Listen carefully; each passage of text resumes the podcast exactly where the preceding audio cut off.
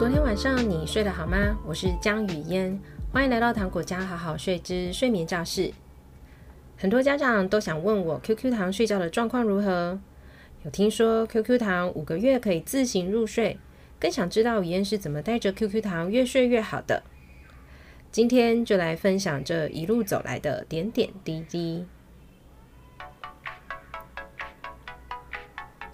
在开始之前，喜欢糖果家好好睡 Podcast 内容的朋友，请在各大 Podcast 平台给雨嫣五星好评，并且留言给我。你们的评价和留言是给我最佳的鼓励和继续节目的动力，也会帮助更多人发现糖果家好好睡的频道，让更多黑眼圈家庭睡好，让更多家庭发现 Right 教养后，渐渐走出自己喜欢的亲子关系模式。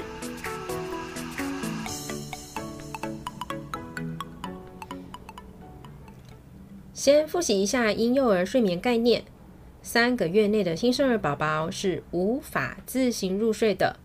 这就跟六个月的宝宝还不会走路的道理一样，是生理上还没有准备好。所以呀，三个月内的宝宝依然需要依赖成年人的照护协助入睡，这是非常健康也很正常的。还没有满月以前啊，你做什么都不保证孩子未来会睡过夜。所以呀，在宝宝出生的第一个月，请尽量好好休息，习惯家中加入了新成员的日子，不要急着为孩子的睡眠做什么太大的努力。当宝宝满六周以后，可以开始试着协助孩子睡在自己的婴儿床里。但是这不是要求孩子要学着自行入睡，依旧是三个月内哦。所以呀，还是在协助入睡的阶段，由成年照护者协助孩子在婴儿床里入睡，一路走到宝宝三个月以后，有自己的生理时钟系统，才能开始练习自行入睡的能力。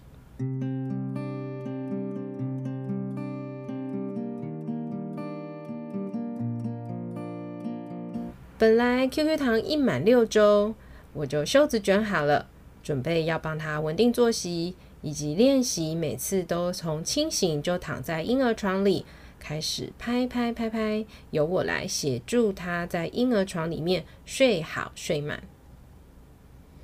但是，身为一个啊很有奶胆却没有奶量的宝宝，常常啊拍完嗝后半小时又溢奶。睡着后躺在床上一小时又溢奶，也很长啊。拍好嗝后一小时多，躺在那里自己玩玩挥挥手，身体扭扭，一抱起来啊，马上打了一个大大嗝的嫩婴 QQ 糖。唉，在这个情况之下，我第一次尝试拍拍 QQ 糖入睡的情况是这样的：一包好包巾，躺在婴儿床上。二，将 QQ 糖宝贝的身体侧身，开始拍拍拍拍。三，拍拍拍拍了标配的四十分钟之后，QQ 糖入睡了。四，缓慢再缓慢的让 QQ 糖正躺在婴儿床上。五，在心中帮自己欢呼鼓掌。以为第一回合结束可以下班一阵子，没想到五分钟后，QQ 糖躺在床上打了一个大嗝，然后就醒了。傻眼猫咪。好，我不能气馁。One more time，再重复一次：一，拍拍标配了四十分钟后入睡；二，缓慢的帮他转成正躺，睡在婴儿床上。三，在心中帮自己欢呼鼓掌，以为第二回合可以下班休息一阵子，没想到三分钟后，QQ 糖躺在床上打了个嗝，然后又醒了。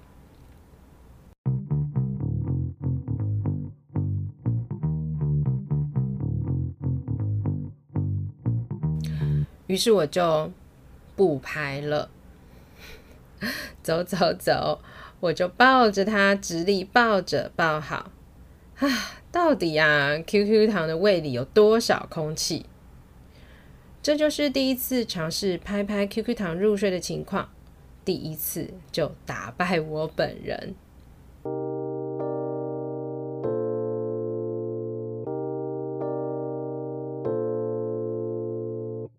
这天我不想再试了，反正第一天第一次没，不成功也没关系，就这样吧。不过啊，等先生回家之后，还是要稍微抱怨一下，跟他分享我的傻眼猫咪飘一拍入睡流水账。他抱着 QQ 糖说：“要不要再等一两周？会不会 QQ 糖是需要再长大一点点？或许再大一点，它的喷门关的比较好，喝奶的方式说不定也会有点进步，不会喝这么多空气进去。”我想想，蛮有道理的。于是啊，我就再等了两周，等 QQ 糖满八周的时候，我袖子卷好，又再来了一次，结果都一样。啊，拍了很久，好不容易他睡了，他又打了个嗝就醒了。不然就是遇到他睡不到半小时又溢奶，于是我就罢工了。我就再也没有 想要在三个月内尝试拍拍拍，让他在婴儿床上从头睡到尾，感觉这真是太苦力了。因为睡不到十五分钟就有可能打嗝又醒来，或溢奶又醒来，这个劳动啊真的是很白费功夫。这是我协助入睡的众多新生儿当中啊，唯一遇到的一个铁板宝宝。啊，还好这块铁板是我儿子。在 QQ 糖未满三个月的时候，除了 QQ 糖本身的打嗝状况以外，还有啊，我自己的行程安排非常难腾出一段至少两周可以天天固定作息的两周时间。长期观看我分享睡眠文章和有跟我合作过的家庭，或是写信询问，或是看过官网常见问题的人，一定啊会看过我很强调，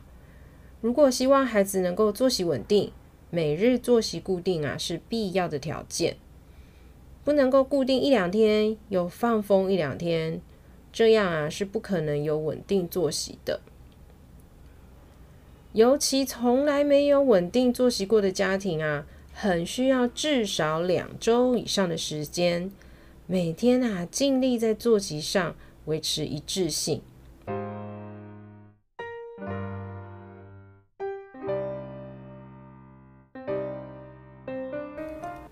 我自己啊，因为年底有很多朋友从海外回来，疫情过后啊，我们真的很久不见。还有我产后其实身体的酸痛不适啊逐渐飙升，所以我一周内啊至少会有一天跟朋友约，一周一次和复健教练约上课，这些行程很常是带着 QQ 糖一起去的。于是他在这样四处去的情况之下，七天内最少两天都不会好好固定作息。以我这样的日程安排啊，也没有什么办法很有把握的协助他稳定作息。我也就不想太认真，毕竟这些朋友也只是短暂回来台湾，过一阵子啊，我们母子俩的生活又会回归无聊的日常。现在就享受一下有约会的欢乐时光，先不再想作息如何稳定了。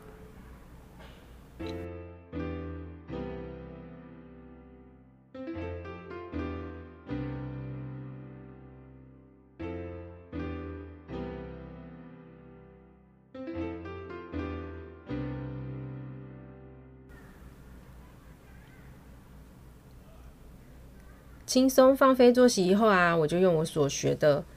月龄适当的睡眠时间、最大清醒时数，以及啊每个时段该睡多久的方式，不太在意作息的稳定性，以大方向每个晚上能睡好下进行 QQ 糖的日常。在未满三个月的时候，QQ 糖啊就能够维持在两次的夜奶。以这两次夜奶切割成三等份的晚上长睡眠时间，QQ 糖啊都会有一到两段的睡觉时间表的表现的很稳定。若是啊前两天都在家里没有四处跑，第三天啊，常常可以整个长睡眠时间两到三段睡得很稳定。而这个呢，晚上的夜奶次数也不是我主动协助他戒掉的，而是在大方向上帮助他越睡越好的情况下，他自然而然就走到两次夜奶的稳定状况。越小开始陪着孩子睡饱，跟作息在大致上稳定，或是适合他的月龄，我们就很少会需要主动去协助孩子戒断一些不适合他月龄的情况。所以到现在，以五个六个月的 QQ 糖状况来说，他也没有被戒夜奶的过程，他都是自然而然从两次夜奶。到一次夜奶中间的过程，如果有一些反复，他需要再多一次夜奶，我也不会很犹豫的就可以直接再提供他。可能就只有那天有需要啊，或者那两天有需要，再过几天就也就回来到两次夜奶，或是后来的一次夜奶，并没有造成我很大的困扰。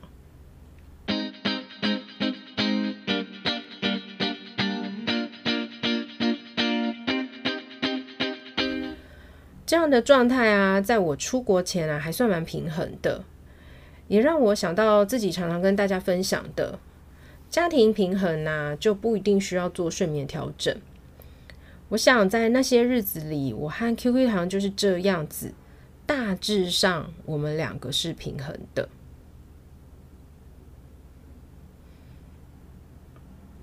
当初啊，QQ 糖一满六周，我就立刻想把他的作息调整好。老实说，并不是因为在六周内的日子，跳跳糖有 QQ 糖有很多不好照顾的日子，其实没有这么可怕。当然还是会累，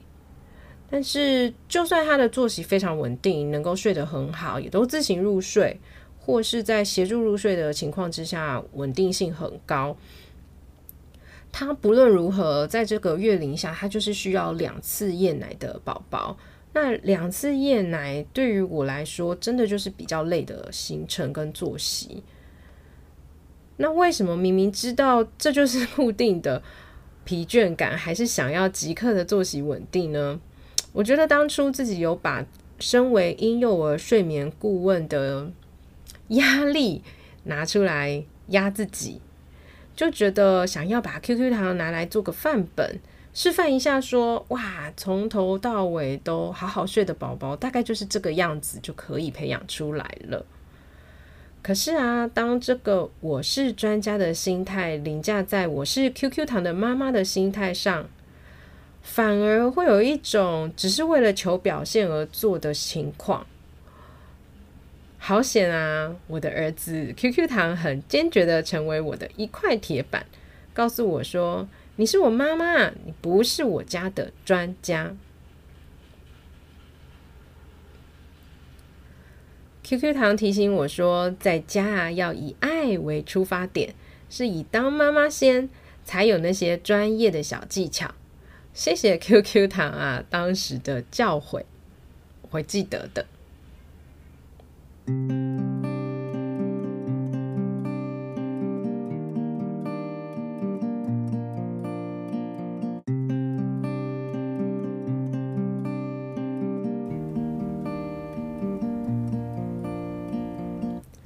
等啊等，等到了 QQ 糖满三个月，我再次想要让 QQ 糖尝试练习自行入睡，但是还是一样，他还是一个溢奶王，而且啊是可以跟你耗很久很久的溢奶王。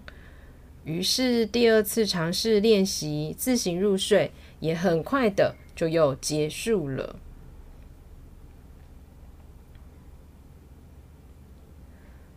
我是可以理解 QQ 糖不能立即成为自行入睡的宝宝，但是啊，我真的是很不喜欢奶睡，因为啊，奶睡后要成功的把宝宝放回婴儿床里面不行，很挑战呢。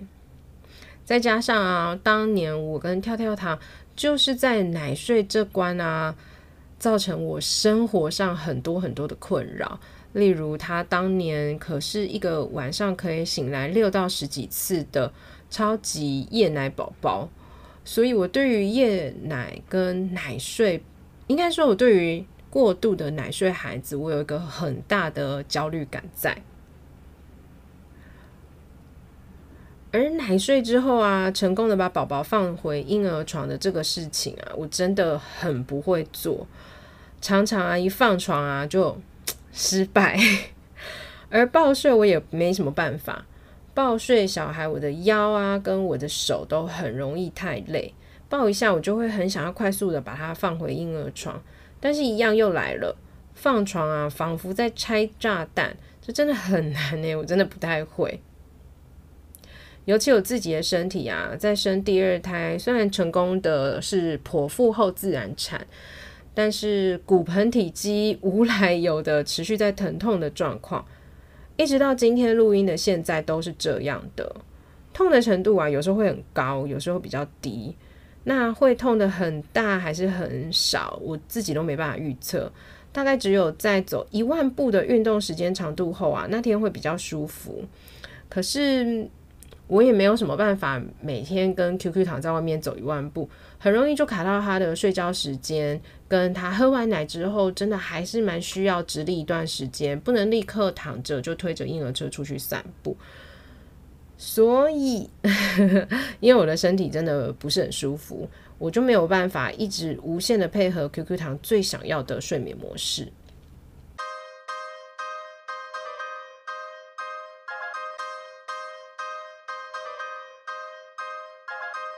于是呢，我就照着月龄需求的作息时间，该睡觉的时候，我就会把 QQ 糖放在婴儿床里面，在旁边陪他入睡。这也就是我的陪睡妈人生。和 QQ 糖在六周内的奶睡，走到后来的抱睡，再走到之后的陪睡路，并不是啊孩子自己主动做出来的改变哦。孩子自己主动做出来的改变呢，大概就只有在夜奶次数上是他主动做出来的改变而已。那这种协助入睡啊，不断的越来越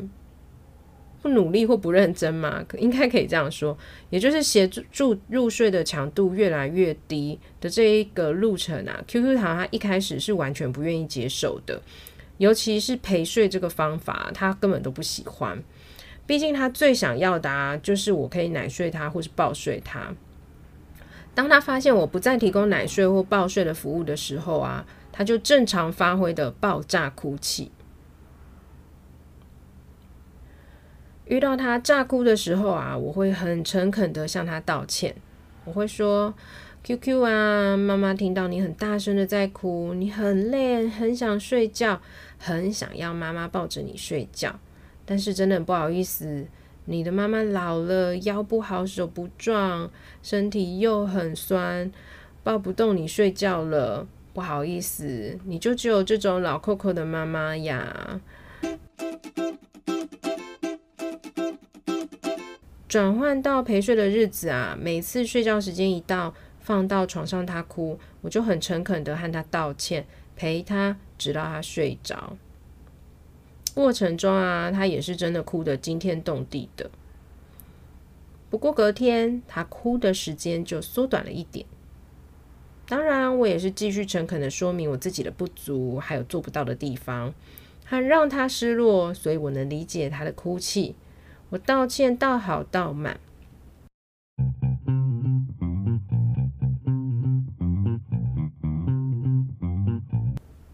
几天后。他就接受了这个老扣扣抱不动他睡觉的妈妈了。我们就这样转换成固定作息下的陪睡妈妈人生。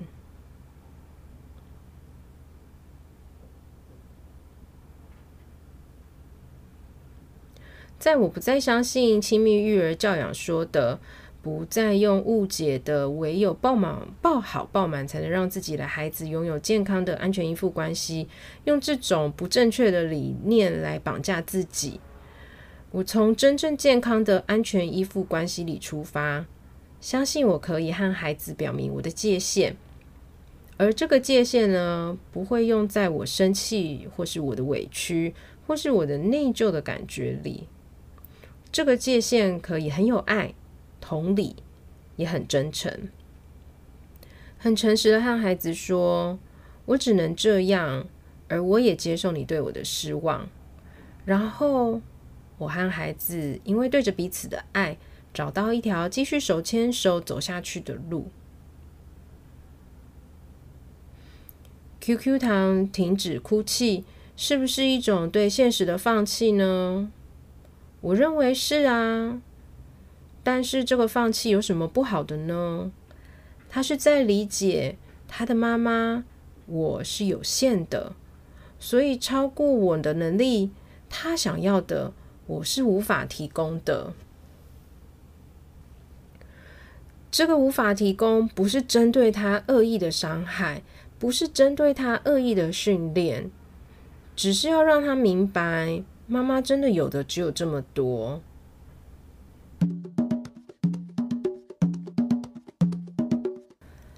到了清明连假的前两天，QQ 糖溢奶的情况缓和了很多，而且啊，开始会翻身了。会翻身了，溢奶也就比较不可怕，不担心他会呛到自己了。我又开始蠢蠢欲动，希望他能够练练自行入睡，因为如果他可以自行入睡。午觉啊，就不会睡到一半醒来，需要我稍微拍两下再入睡。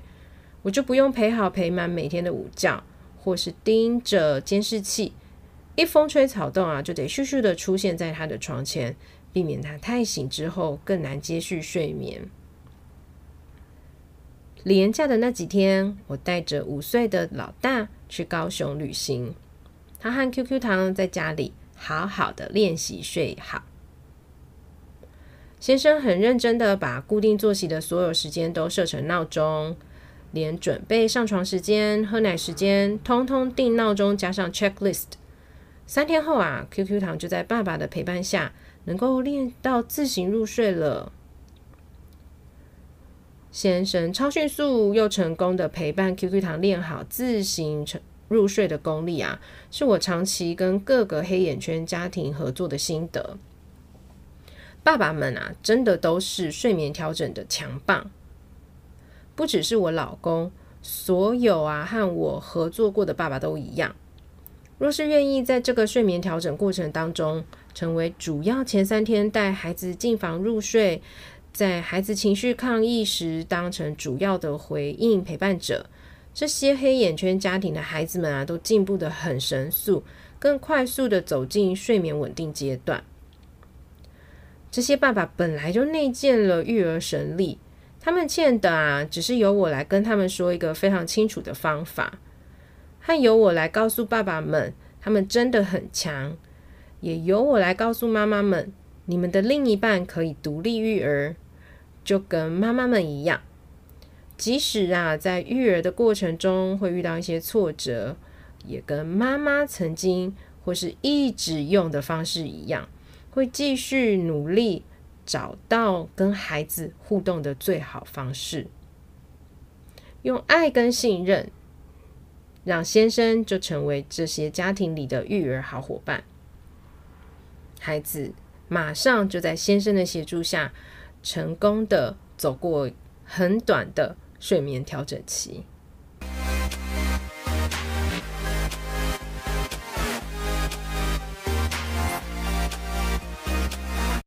我的宝贝儿子 QQ 糖在睡眠调整的路上，六周的时候啊，让我踢了第一个铁板；三个月的时候又踢了第二个铁板，直到啊他五个月，总算是能够自行入睡了。这两块铁板踢到的时候啊，我脚都很痛。先生笑我说：“还好这不是你的客户，不然你就要被负评到爆炸。”是是是，还好大奥客在我家。不过啊，我也越来越不担心，陪伴着家长一同发现孩子，有些孩子有自己的节奏，发现这些孩子有自己的节奏，结果被负评这件事情，嗯，我想我可以 了然于心。我觉得，若是我一昧的相信啊，我一定可以，我绝对会成功。是不是也只是会成为一个自我感觉过度良好的婴幼儿睡眠顾问呢？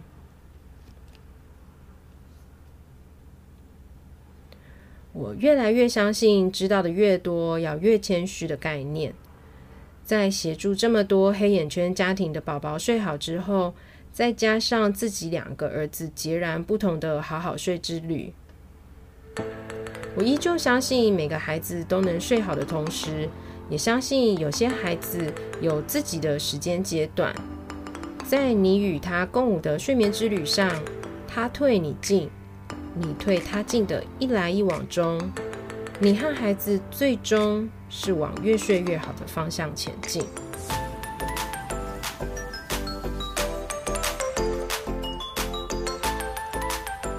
我是最懂安全依附关系的婴幼儿睡眠顾问江语嫣。无论你们的家庭是否需要宝宝睡眠顾问的协助，都祝福你们今晚宝宝呼呼，几个困后。如果你喜欢今天的节目，赶快把这一集分享给你的朋友，在 Apple Podcast 和各大 Podcast 平台给语嫣五颗星，也欢迎留言和语嫣聊天哦。不要忘记追踪糖果家好好睡的粉丝专业 IG 和 Podcast 哟。